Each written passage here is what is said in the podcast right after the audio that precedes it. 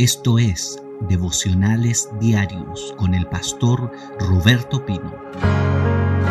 Isaías capítulo 26, verso 3. Isaías capítulo 26, verso 3. Vamos a hablar hoy día acerca de uno de los frutos del Espíritu Santo y ese fruto se llama paz. Isaías capítulo 26 versículo 3. Dice la palabra del Señor, tú guardarás en completa paz a aquel cuyo pensamiento en ti persevera, porque en ti ha confiado. Tú guardarás en completa paz, dice la palabra, a aquel cuyo pensamiento en ti persevera, porque en ti ha confiado. La paz es un fruto del Espíritu, tal cual como lo es el amor y el gozo, y se desarrolla en la medida que tú y yo tengamos una relación con el Espíritu Santo. ¿Qué es la paz? Escuche bien, la paz es la habilidad sobrenatural para estar tranquilo quieto y seguro en medio de una crisis o en medio de un problema. Vuelvo a repetir, es la habilidad sobrenatural para estar tranquilo, para estar quieto, para estar seguro en medio de una tormenta, de una crisis, de un problema. Es decir, una persona puede estar pasando un momento muy difícil, pero ese fruto le sale, le, brota porque lo trabajó, porque lo cultivó y está quieta, está segura, está tranquila en medio de ese problema. Lo contrario es estar terriblemente ansioso, con miedo, preocupado, sin saber qué hacer en medio del problema. Ahí, ahí no hay paz. Este es un fruto del Espíritu Santo. Se cultiva, se trabaja. Por eso se llama fruto. Las obras de la carne, ya lo dijimos, salen, salen solitas, no, no, no hay nada que hacer. No hay nada que hacer con la obra de la carne, brotan sola como la maleza, pero el fruto se trabaja. Entonces alguien declare esta, esto, decir, Señor, quiero estar tranquilo, quiero estar quieto, quiero estar seguro en medio de una tormenta. Ayúdame, Señor. Ayúdame a estar quieto, seguro y tranquilo en medio de una tormenta. Escuche bien esto. Una persona que no tiene paz puede descansar físicamente, puede tenerlo todo, pero su mente no está en reposo. Alguien dice, me voy a tomar vacaciones para tener paz. Otra persona dice, voy a hacer tal cosa para tener paz pero esa mente no está en reposo. Esa mente no está segura. Porque no basta solamente con descansar, con dormir. Tiene que ver con algo mayor. Que hoy día vamos a hablar de este fruto llamado paz. La paz del Señor. Los hebreos, escuche bien, llamaban a esta paz shalom. Shalom que significa seguridad, fortaleza, prosperidad. O sea, en la paz vienen muchas cosas. En la paz del Señor. La paz se basa en la confianza. Escuche bien eso. Se basa en la confianza que tenemos en Dios. Un buen medidor de nuestra confianza en Dios es cuando estamos pasando un momento difícil. Ese es un buen medidor de cuánta paz tengo. Porque la paz se basa en la confianza que yo tengo en Dios. A mayor confianza yo tengo en Dios, mayor paz voy a tener en la crisis. Mayor tranquilidad voy a tener en el momento difícil. A menor confianza que yo tenga en Dios, voy a andar a los altos, voy a andar inseguro. Es decir, la base de esta paz, escuche bien, está en la confianza que tú y yo tenemos en Dios. Si tú deseas cultivar este fruto, debes hacer crecer tu confianza en el Señor. Los niños, los niños no se complican tanto la vida. Los niños, por lo general, no andan ansiosos, los niños no andan preocupados, por lo general, porque confían. Tú no vas a ver un niño preocupado si va a faltar la comida, no vas a ver un niño preocupado por el arriendo, no vas a ver un niño preocupado por las deudas, porque ellos tienen una confianza total en sus padres. Entonces, es difícil que tú veas a un niño preocupado por las cuentas, por pagar la luz, el agua, o por pagar el teléfono, o por pagar eh, eh, los compromisos. Porque el niño tiene una confianza. Y la paz es resultado de la confianza que tú y yo tenemos en Dios. Quiero volver a repetir eso. A mayor confianza en Dios, mayor paz vas a tener. O en otras palabras, tu nivel de paz se mide por tu nivel de confianza que le tienes a Dios. ¿Y, es, ¿Y dónde se descubre mi confianza en Dios? Es la prueba. La prueba es un buen medidor de cuánto estás confiando en Dios. La prueba es, un, es, un buen, es una buena manera de medir eso. Eh, los, hebreos, como ya le decía, le llamaban a esta paz el shalom. De hecho, de hecho, ellos se saludan así, ellos no dicen hola, dicen shalom. Y cuando dicen shalom o paz, están diciendo, están declarando seguridad. Están declarándole fortaleza a alguien. Están declarándole prosperidad. Eso es para ellos la paz. Es estar seguros, fortalecidos, quietos. Amén. En reposo aún sin importar lo que pase a tu alrededor, esto está interno. Así como el gozo. ¿Se acuerda que yo le dije que el gozo no tiene que ver con lo exterior? Ah, estoy contento porque me compré un auto. Tengo gozo porque ahora tengo casa nueva. Tengo gozo porque me compré ropa. El, el gozo del impío es ese. Ayer lo vimos, el gozo del impío es temporal y pasajero porque está basado en lo que ocurre afuera. La paz de Dios es igual, es interior y no depende de lo que esté pasando afuera. Imagínate las palabras de David. Aunque un ejército acampe contra mí, no temerá mi corazón. Aunque contra mí se levante una guerra, yo voy a estar confiado. Es decir, el fruto de, los frutos del Espíritu no dependen de, de afuera, no dependen de lo que pasa afuera de mí son internos. Y la paz también es interna. David decía, hay una guerra, me están haciendo la guerra allá afuera. ¿Ah? están acampando frente a mí para amenazarme, pero yo estoy tranquilo, yo estoy confiado. ¿Por qué? Porque tiene este fruto bendito y maravilloso que se llama paz, el shalom, la seguridad y la confianza en Dios. Las tres dimensiones de la paz son las siguientes. Primero, tienes que tener paz con Dios. Estar en paz con Dios. Eso es lo primero. La primera paz que tienes que tener es la paz con Dios. Y esta viene por medio de la fe en Jesucristo.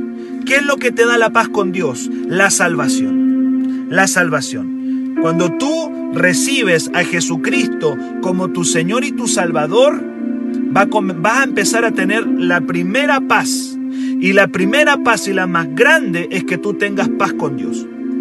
¿Por qué tienes que tener paz con Dios? ¿Por qué? Porque la Biblia dice que el hombre sin Cristo está enemistado con Dios. No hay relación. La Biblia dice en Romanos 5:10 que el hombre sin Cristo está enemistado. No hay, no hay, no hay, no solamente no hay relación, sino que hay enemistad. Qué tremendo eso. Romanos 5, eh, eh, Romanos 5, 10. Enemistad. Por eso es que la gente anda a lo salto. Por eso es que la gente, la, gente anda eh, ansiosa. No hay paz en su espíritu. ¿Por qué no tienen paz? Porque están enemistados con Dios, ni ellos lo saben. Quizá nunca nadie se lo ha predicado, nadie se lo ha dicho. Pero ese sobresalto, esa ansiedad, es porque no tienes paz con Dios. Dice Romanos 5:10, Porque si siendo enemigos fuimos reconciliados con Dios por la muerte de su Hijo, mucho más estando reconciliados seremos salvos por su vida. En otras palabras, un día antes de Cristo, tú y yo estábamos siendo enemigos de Dios. ¿Por qué éramos enemigos de Dios? Por nuestros pecados, por nuestros delitos, por nuestras transgresiones que cometíamos. Entonces éramos enemigos de Dios. Entonces la primera paz que el hombre recibe es cuando se entrega a Jesucristo, cuando el hombre y la mujer se entregan a Jesús, van a recibir una paz. La primera paz es que tú estés en paz con Dios. Me acuerdo de un himno que cantábamos años atrás que decía, estoy bien con mi Dios. Estoy bien con Dios. Y estar bien con Dios significa entregarse a Cristo y Él te va a dar esa primera paz. Ya Dios no va a ser tu enemigo, ahora Dios va a ser tu amigo. Eh, hiciste las paces con Dios, por lo tanto vas a recibir esa primera paz que viene del cielo. Todos los hijos de Dios que han recibido a Jesucristo como su Señor y su Salvador tienen esa paz. Romanos 5.1 dice, justificados, pues por la fe tenemos paz para con Dios. Es decir, a través de Jesucristo recibimos esa primera paz, que es la paz con Dios.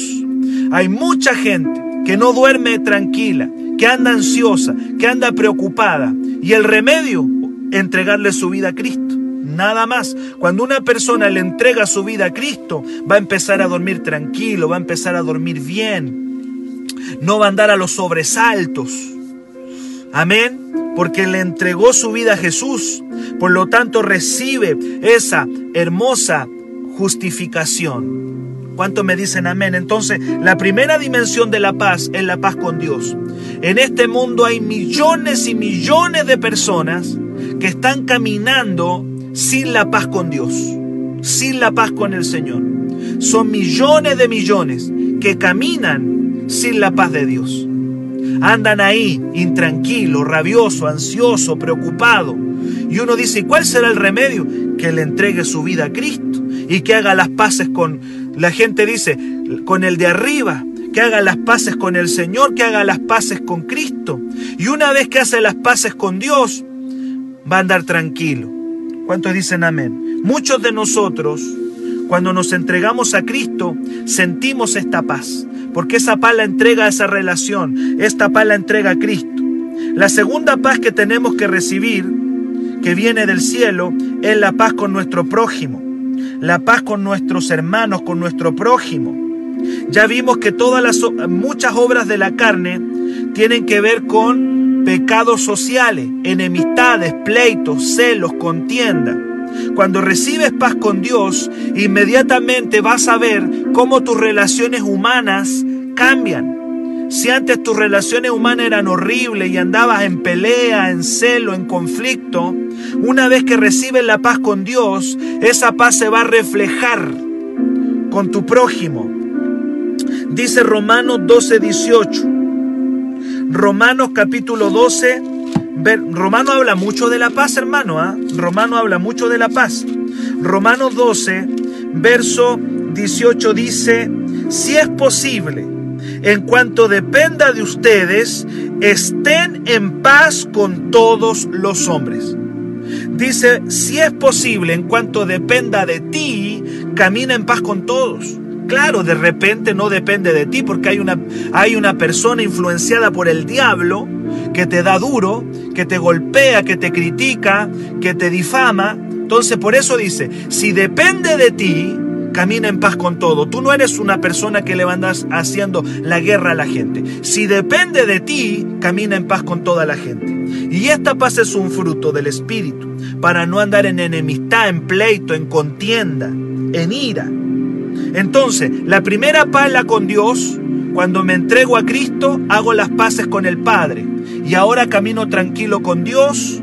Luego, esta paz se va a reflejar en que voy a caminar tranquilo con mi prójimo y, esto se cultiva porque es un fruto. Por eso dice, Pablo dice, si depende de ti, anda en paz con toda la gente. Camina tranquilo, no vas a andar tú haciendo la guerra, ni los pleitos, ni las contiendas con las personas. camina tranquilo con la paz del Señor. Y la tercera paz que tenemos que recibir es la paz con nosotros mismos. Es la paz interior. La paz con Dios, la paz con, los, con el prójimo y la paz con nosotros mismos. Esta paz con nosotros mismos, óigalo bien, esta paz con nosotros mismos viene de lo que la Biblia le llama la conciencia limpia. Cuando yo tengo mi conciencia libre de acusación, cuando mi conciencia está libre de culpabilidad. Amén. Esta proviene de una limpia conciencia porque estoy en paz con Dios y estoy en paz con la gente. Escucha bien, cuando estás en paz con el Señor y cuando estás en paz con la gente, tú vas a, tú vas a tener paz interior, paz de adentro. La gente muchas veces no tiene la paz porque está mal con Dios y está mal con la gente. Cuando tú logras tener la paz con, con el Señor, con Dios, con el Padre, a través de Cristo, y estás en paz con la gente, tú vas a tener paz de adentro, la paz interior. Y esa paz proviene de lo que la Biblia le llama una conciencia limpia. ¿Qué significa una conciencia limpia? Escucha bien. Una conciencia limpia significa que nada te culpa por dentro. Nada te culpa por dentro. La conciencia es como un juez que todos nosotros tenemos adentro. Y cuando tú estás bien con Dios y estás bien con la gente, vas a tener paz contigo mismo. ¿Qué dice Hechos 24, 16? Pablo dijo, yo tengo, yo tengo la conciencia limpia, porque yo estoy en paz con el Señor y estoy en paz con la gente. Claro, la gente le hacía la guerra a Pablo, pero él estaba en paz con la gente y él estaba en paz con Dios. Hechos 24, verso 16. Dice Pablo, y esto procuro tener siempre, una conciencia sin ofensa ante Dios y ante los hombres. Si tú estás bien con el Señor, porque tienes comunión con Él, y si tú estás bien con tu vecino, me fui más afuera que adentro, con tu familia, a ella me fui más cerca. Si tú estás bien con tu iglesia, con tus hermanos, tú vas a estar bien contigo. Porque la paz va a venir, vas a tener una conciencia limpia. Nada te acusa contra un, por algo que has hecho a algún hermano o porque estés haciendo algo malo frente a Dios. Entonces va a venir la paz contigo mismo.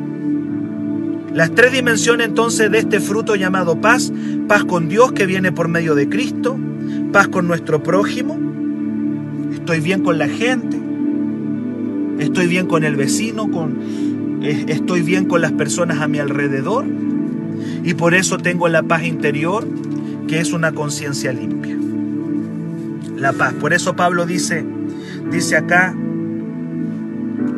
me gusta e, e, esto en Hechos 24, 16. Y esto procuro tener, es decir, trabajo por esto, dice Pablo. Y esto procuro tener siempre, una conciencia sin ofensa ante Dios y ante la gente. Una conciencia sin ofensa. No estoy ofendiendo a Dios y no estoy ofendiendo a la gente. Si tú puedes decir eso hoy día, no he ofendido a Dios y no ofendido a nadie, tienes paz contigo adentro. La paz te llega por dentro y andas tranquilo. Yo no sé cuántos de ustedes que me están viendo en este devocional, no me lo responda ahí en, en los comentarios, respóndase adentro.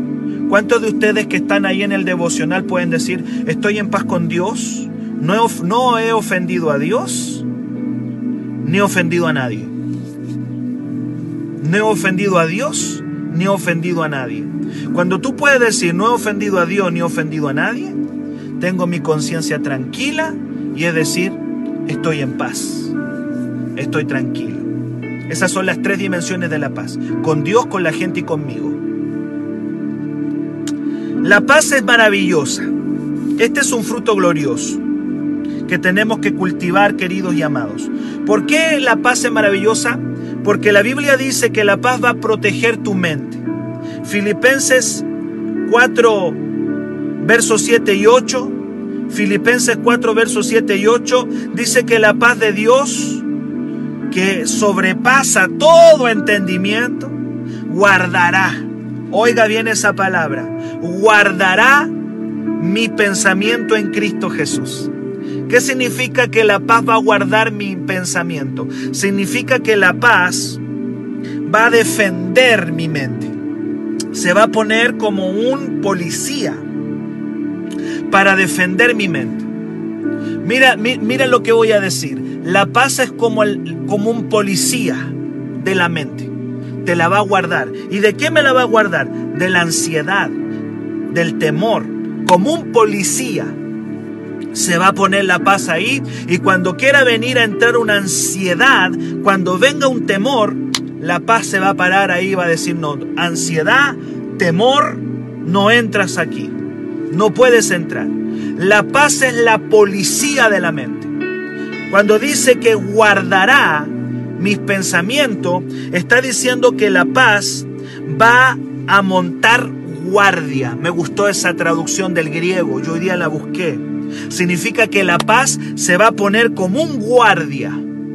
Entonces cuando vea, vea ansiedad, venga miedo, venga inseguridad, inmediatamente la paz como un policía se va a poner ahí, va a decir, tú no puedes entrar aquí a esta mente.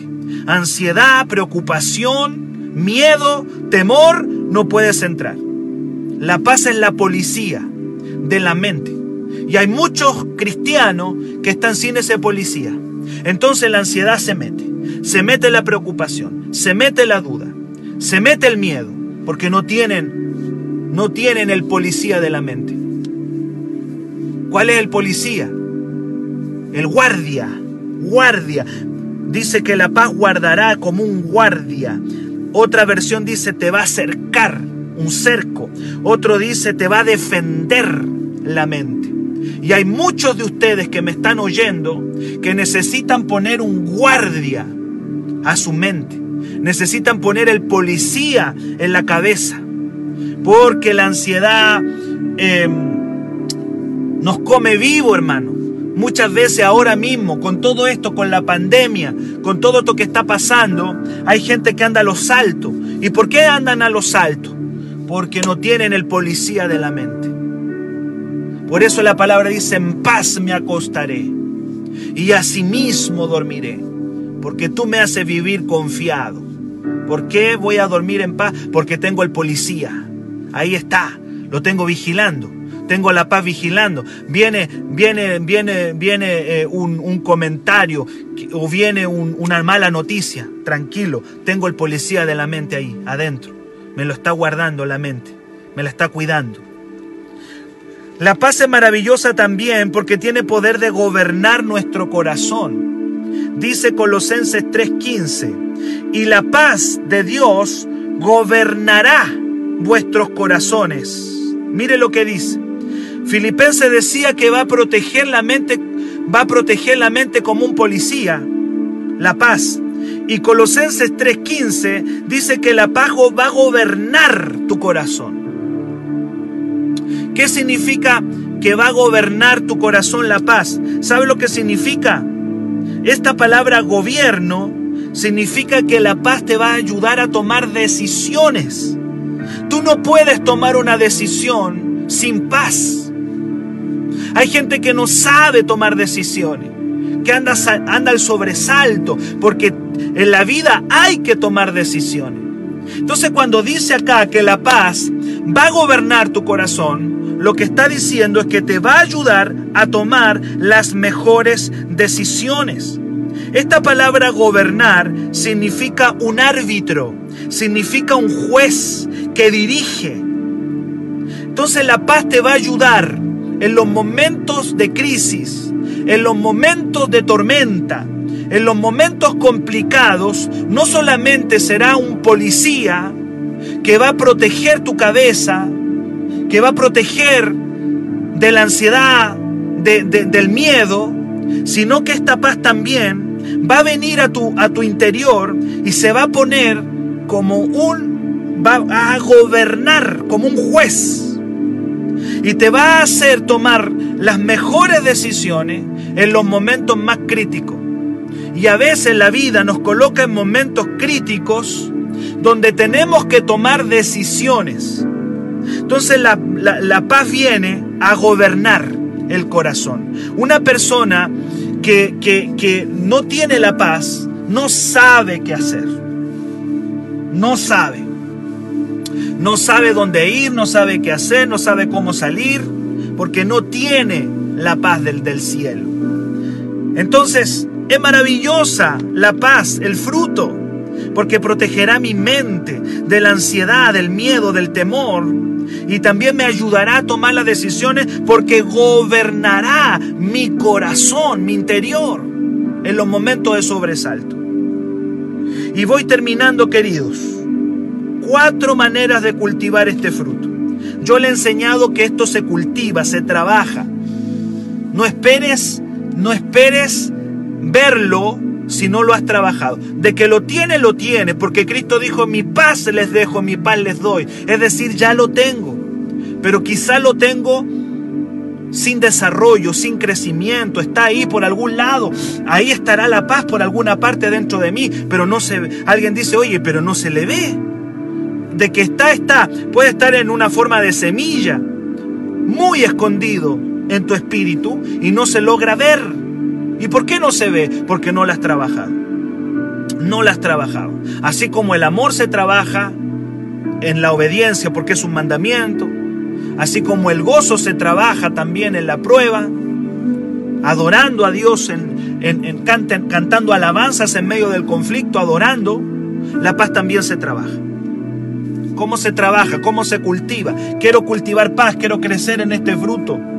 Soy una persona que no tengo el policía de la mente. No tengo el juez que me ayude a tomar las decisiones, que se llama paz. ¿Cómo lo hago, pastor? Yo quiero crecer en la paz. Número uno, Número uno, Isaías 26.5. Lo dice claramente. Yo partí leyendo. Comencé este devocional leyendo Isaías 26.5. Porque dice que Dios guardará en completa paz. ¿A quién? ¿A quién lo va a guardar en paz según Isaías 26.5? Dice aquel cuyo pensamiento en ti persevera. En otras palabras, una mente enfocada en Dios y en las cosas de Dios va a tener paz. En la tormenta, en la crisis, en la dificultad, va a tener paz. La va a tener. Fije su mente en las cosas de Dios. No entregue su mente a la incredulidad, al miedo. No alimente, no alimente su mente con cosas que no son de Dios. Si tú alimentas tu mente con las cosas del mundo, con las cosas que no son de Dios, con malas noticias, entonces esta paz no va a venir. Llene su mente de las cosas del cielo todo el tiempo. Filipenses 4:8 dice que tenemos que pensar en las cosas correctas. Y ahí es donde la palabra nos va a ayudar. Nos va, nos va a, a alimentar esta paz. Dice Filipenses 4.8. Filipenses 4.8 dice, hermanos, piensen en cosas verdaderas, piensen en cosas honestas, en las cosas justas, puras, amables, en las cosas de buen nombre, virtuosas. Si algo digno de alabanza en esto piensa, lo que está diciendo es guarda tu mente y llena tu mente de las cosas de Dios. ¿Por qué tenemos gente con sobresalto, con ansiedad, con miedo? Porque no trabajan en llenar su mente con las cosas de Dios. ¿Con qué la llenamos? Con cualquier otra tontería. Estamos llenando nuestra cabeza con cualquier cosa. Todo el día estamos viendo, estamos en las redes sociales, alimentando nuestra cabeza de cualquier cosa. El cristiano que quiere tener paz, porque la prueba te va a venir, hermano. La tormenta te va a venir tarde o temprano todos la vamos a vivir, si tiene su mente alimentada de las cosas del cielo, de las cosas de Dios, Eso le va a ayudar. Enfoca tu mente 100% en Dios. Fija la mirada en las cosas de arriba. Decía también Pablo ahí, no en las de la tierra. Poner la mira en las cosas de arriba. ¿Cuánto me dicen amén? No en las de la tierra. Tú guardarás en completa paz a aquel cuyo pensamiento en ti persevera, el que se mantiene en las cosas de Dios, su mente, escuchando la palabra, viendo mensajes, leyendo la Biblia, orando. Obviamente que esa persona va a tener esa seguridad en la tormenta, va a estar tranquilo y quieto, va a tener una confianza tremenda en las cosas de Dios. Pero si yo ando con mi mente en otra cosa, me va a agarrar la tormenta, porque la tormenta te va a venir. Te va a venir la tormenta, te va a venir la crisis, va a andar al sobresalto, la ansiedad te va a comer. Y uno dice, ¿por qué le come la ansiedad? Porque no ha trabajado este fruto. Nunca lo ha trabajado, no llena su cabeza de Dios. La paz es el resultado de una persona que se ha enfocado en Dios, que ha construido una vida en las cosas del Señor. Que Dios nos ayude. Lo segundo que ayuda a cultivar este fruto es confiar en Dios. Tú no tienes, tú tienes que entender que tú no tienes el control de todas las cosas. Hay un momento en que la gente que es más ansiosa, la gente que es más controladora, tiene que entender que no podemos tener el control de todo. Ríndete. Hay un momento en que tú tienes que rendirte y decir, sabes Señor, yo no tengo el control de esto. Yo no tengo el, ya, yo no tengo el control de esto. Está fuera de mi control.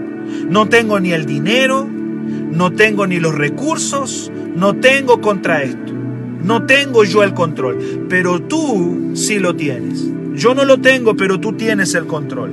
Entonces confiar en Dios significa reconocer que yo no tengo el control, pero Dios sí lo tiene. Y descansar en el control de Dios. Descansar en su control.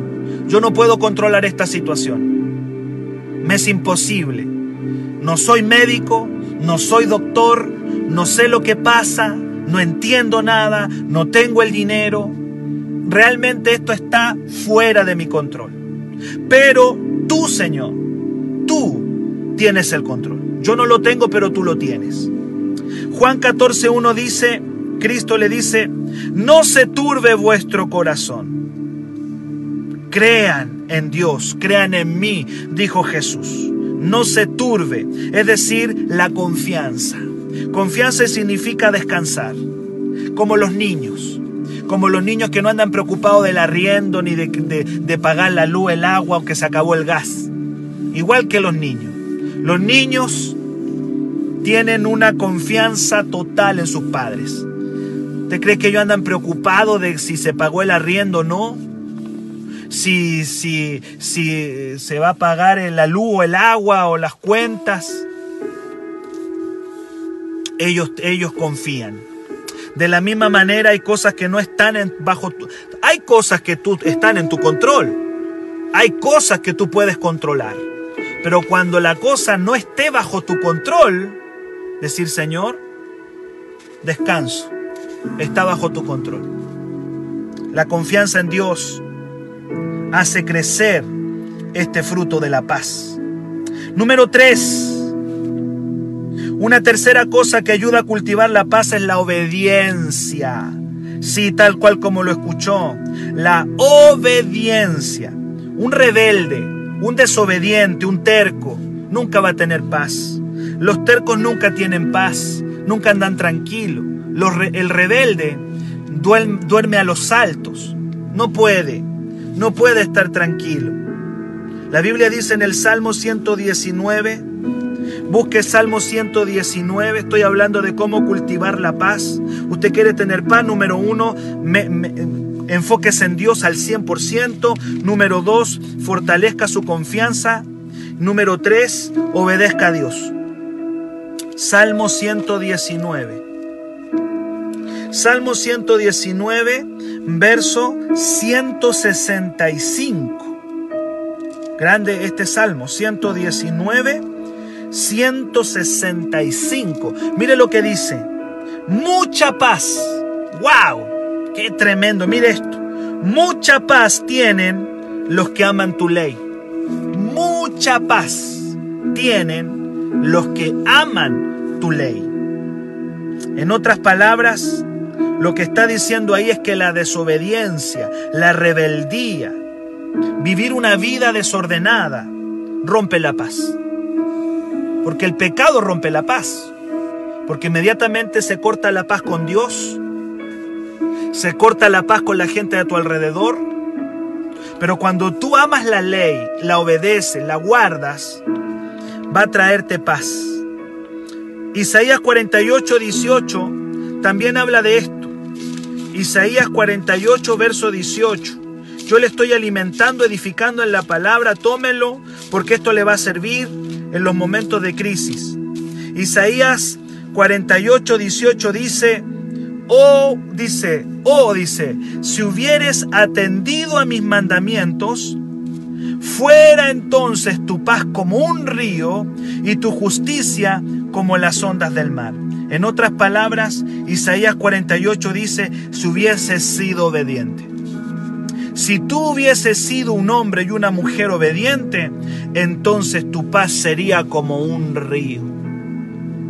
Yo declaro que tu obediencia va a hacerte caminar en paz con Dios, en paz con la gente. Porque lo dice Isaías 48, 18. Oh, dice, si hubieras atendido a mis mandamientos, fuera tu paz como un río y tu justicia como las ondas del mar. Usted tiene que caminar en esta paz y esta paz viene por medio de la obediencia. Yo veo a los rebeldes siempre al sobresalto. La gente desobediente nunca está tranquila. La gente rebelde no la vas a ver nunca en paz siempre van a andar ahí saltando, con miedo, con ansiedad. Ve al rebelde, ve al, desobediente. No está en paz con Dios, no está en paz con la gente a su alrededor y mucho menos va a estar en paz consigo mismo, porque para estar en paz conmigo tengo que estar libre de ofensa a Dios y libre de ofensa a la gente. Entonces yo camino tranquilo. Por eso dice, si hubieras atendido mis mandamientos, tu paz sería como un río. ¿Cuántos quieren tener una paz así como un río poderoso? Un río es, un río es vida. ¿Cuántos dicen amén? Entonces, eso viene por medio de la obediencia al Señor. Yo declaro que tu paz será como un río. Y finalmente, mis amados y queridos, termino aquí. Lo último que quiero decirle que trabaja el fruto de la, de, la paz, cultiva la paz es la oración. La oración, sí, la oración. La oración sana la mente. La gente que ora, la gente que mantiene una comunión de oración con el Señor, puede tener esta paz.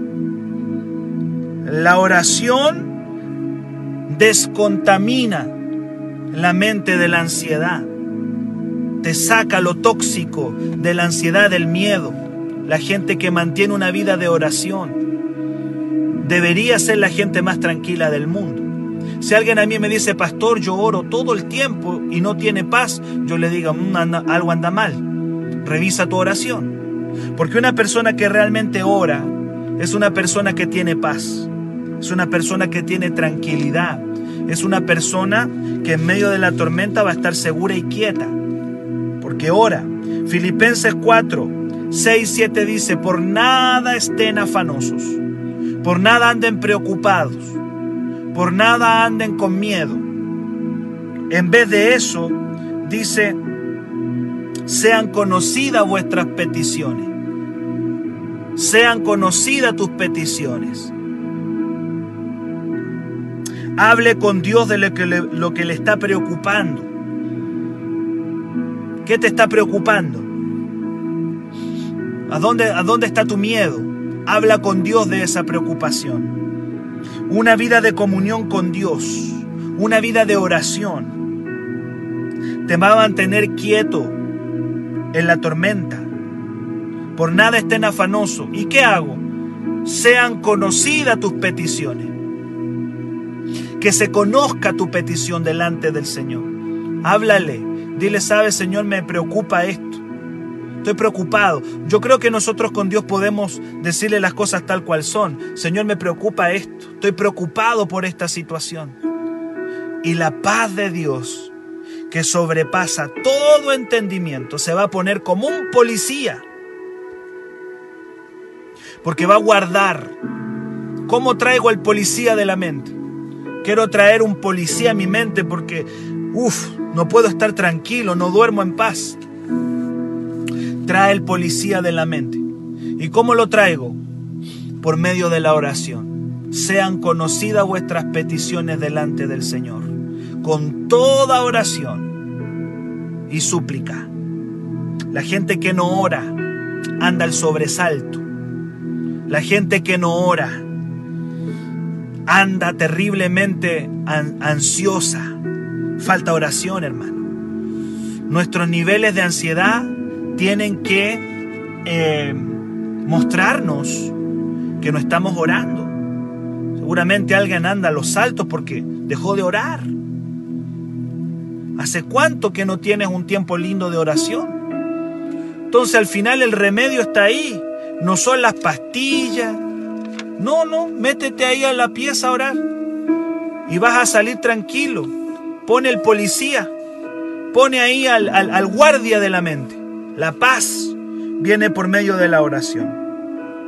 Una vida de comunión con el Señor, queridos, te va a mantener quieto, tranquilo y seguro en medio de la crisis y del problema. La paz, el tercer fruto del Espíritu del cual les he enseñado. El primero el amor, el segundo el gozo y el tercero la paz. La habilidad de estar tranquilo, quieto y seguro en medio de la crisis. Para mayor información, escríbenos al WhatsApp más 569 733 19817.